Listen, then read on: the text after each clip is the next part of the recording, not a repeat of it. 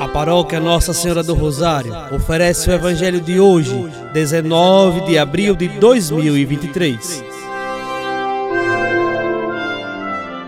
Proclamação do Evangelho de Nosso Senhor Jesus Cristo, segundo São João, capítulo 3, versículo do 16 ao 21.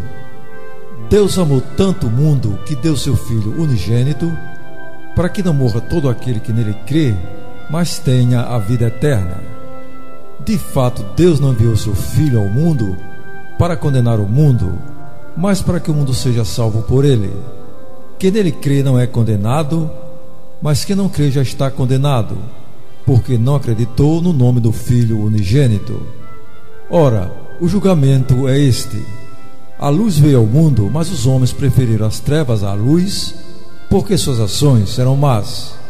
Quem pratica o mal odeia a luz e não se aproxima da luz, para que suas ações não sejam denunciadas.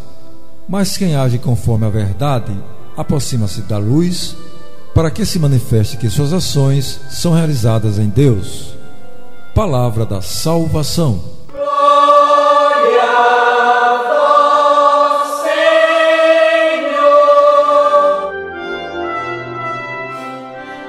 Amados irmãos e irmãs, Jesus exige como primeiro requisito para participar do seu amor a fé nele. Com a fé, passamos das trevas para a luz e ingressamos no caminho de salvação. O homem não pode viver sem amor.